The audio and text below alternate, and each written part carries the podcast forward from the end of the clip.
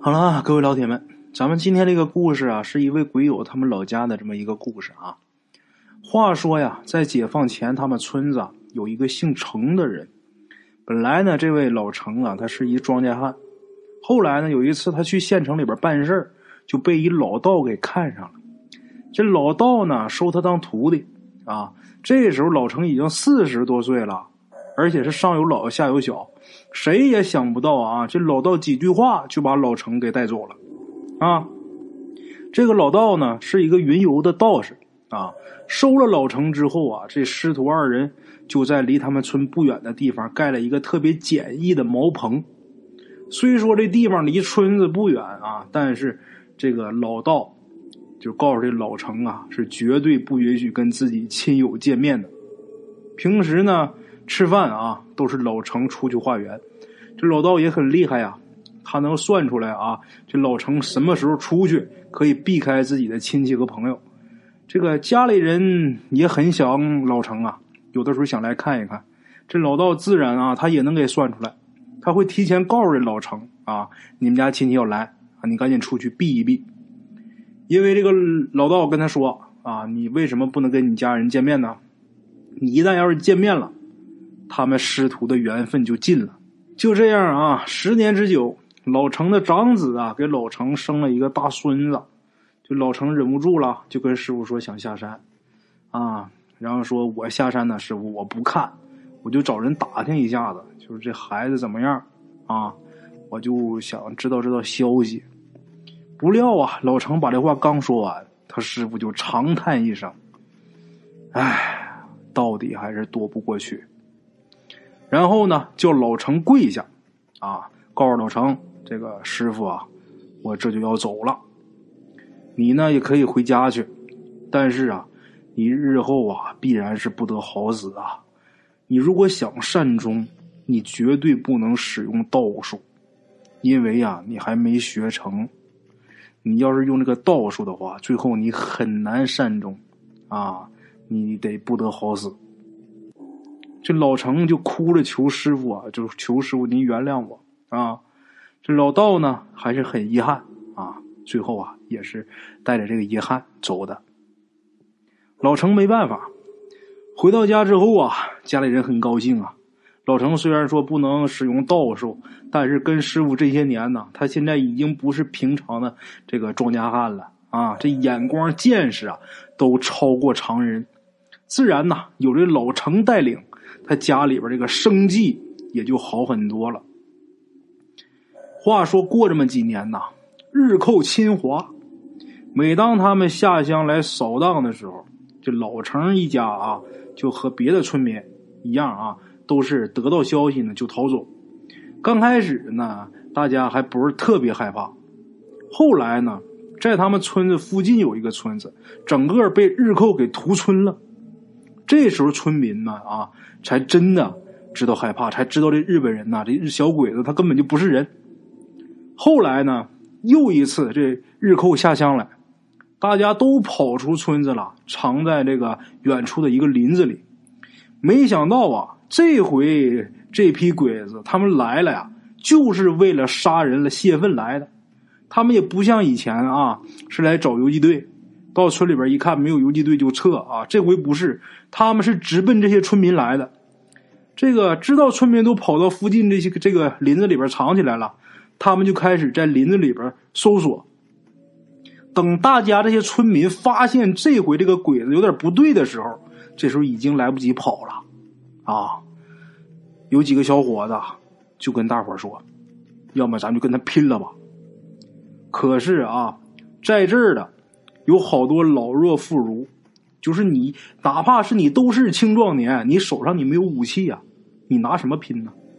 就在大家呀不知所措的时候，老程忽然间就说呀：“一会儿你们呐跟着我大大儿子走啊，我有办法。”说完之后啊，就跟他自己大儿子耳语了几句啊，他大儿子还担心他呢。老程说呀：“放心啊。”他们抓不着我。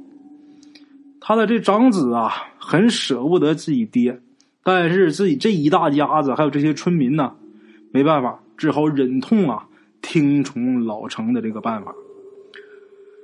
接下来呢，老程啊做了很多奇怪的动作啊，按现在的时间来说，足得有十来分钟，把自己弄得是满身透汗呐。这时候，日寇离他们藏藏身的这个林子啊，已经不到二百米呀，啊，也就是一二百米远这个距离了，马上就到眼前了。这些日本鬼子忽然间啊，调转了方向，向着东侧那边跑下去了。跑没多远啊，他这群日本鬼子日军啊，就开始疯狂的开火。其实东面啊，就是一片开阔地，一目了然呐，什么都没有。但是这些日本鬼子就是对着这些空地开始开火，啊，这老程呢，这时候摆摆手，那意思啊，就是叫众人呐快走。有些人呢就叫这老程就是在一起走，这老程就是很着急的摆手，他呢好像是不能说话，大家这时候只能是啊就跟着他的长子是东绕西绕的，很快啊就跑远了，安全了，啊，跑远了呢。这伙人也能看到，这伙日本鬼子啊，他们是向东侧这个方向这个开阔地啊，射击了半天，然后就向这个东边一直追下去了。就是看着他们跑远了啊，这个看着小鬼子都跑没有了，这村民呐，大家才回来。回来之后，看见老程还在原地啊，坐在林里边打坐，浑身的衣服啊都已经被这个汗水给湿透了。都已经往下滴了水了，也不知道自己身上从哪儿哪儿出了这么些汗，就感觉好像是刚被大雨给淋过一番似的。这时候啊，大家还是不敢回村，因为不知道这个小鬼子什么时候反省了，他再回来呀，啊，没敢回村。几个人呐，抬起老程啊，就要走，没走多远呐，这老程啊，就让他让他们就说把自己放下。放到地上之后，老程叫过自己的儿子，然后啊，跟自己儿子说：“啊，我破了我师傅的规矩了，所以啊，我死后啊，一定要马上把我火化，把我烧了啊！”当时这个村民们啊，他们的观念就是入土为安，何况呢，这老程啊，他刚救了那么多人，火化尸体啊，就是他儿子同意。那其他村民都不同意，这老程一看这个状况很着急，那后来几乎是歇斯底里的跟大家这么吼，大家才答应，啊，答应之后啊，老程就让他儿子把他给扶起来。这老伙计刚站起来啊，就是大伙都看着他，就猛的一下就跳起来了，跳起来足得有一米多高，离地得有一米多高啊啊！等这人落下来之后再看。这老程这时候已经死了，大家很害怕，也很伤感，啊！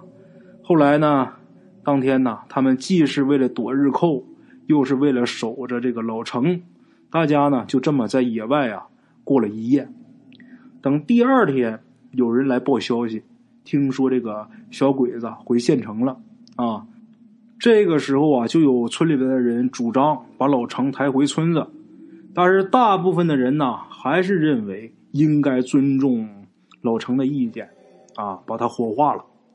于是呢，大伙啊架起柴火，把老程原地火化了。啊，后来呢，传出来消息，有跟着这个日寇扫扫荡的这个伪军呐，啊，也有这个日寇那边自己传出来的消息。这个两边的说法意思都是一样的，什么呢？就是那天呢，他们是眼看着啊，走到这个老老程等人的这个藏身的这个树林呐，眼瞅着前面就是一些村民，但是这时候忽然间受到了攻击，啊，就是在东侧不知道怎么了，一下出现了很多游击队，他们这时候就顾不上杀这些村民，他们就得跟这个游击队啊战斗啊，结果战斗了好久啊，游击队跑了，他们追下去。追出去很远了，他们又发现这游击队不见了。等他们回到原战场的时候啊，并且啊，他们这一路也仔细看了，他们光发现他们自己发射的弹药的弹壳啊。日军呐，他们其实也相信这些超自然的东西，他们也害怕了。于是呢，他们就尽快回县城啊，就没有再去找这些村民的麻烦。这个事儿一传出来之后啊，自然大家都说这都是老城的功劳啊。等后来啊，日寇被打败以后，村民呢给老城立了个庙。这庙啊，刚建一半，这个木结构刚完之后啊，一场大火就把这庙给烧毁了。虽说一场一场火把这庙啊给给烧没了，但是村民们呢却不气馁啊，烧了咱重建。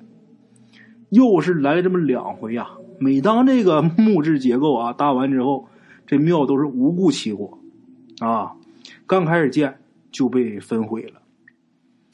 等第四回又要建这庙的时候，这时候老程啊，他就附体在自己的一个儿子身上啊，然后告诉村民呐，不要给自己建庙，啊，建庙的话呀，会影响自己的修行。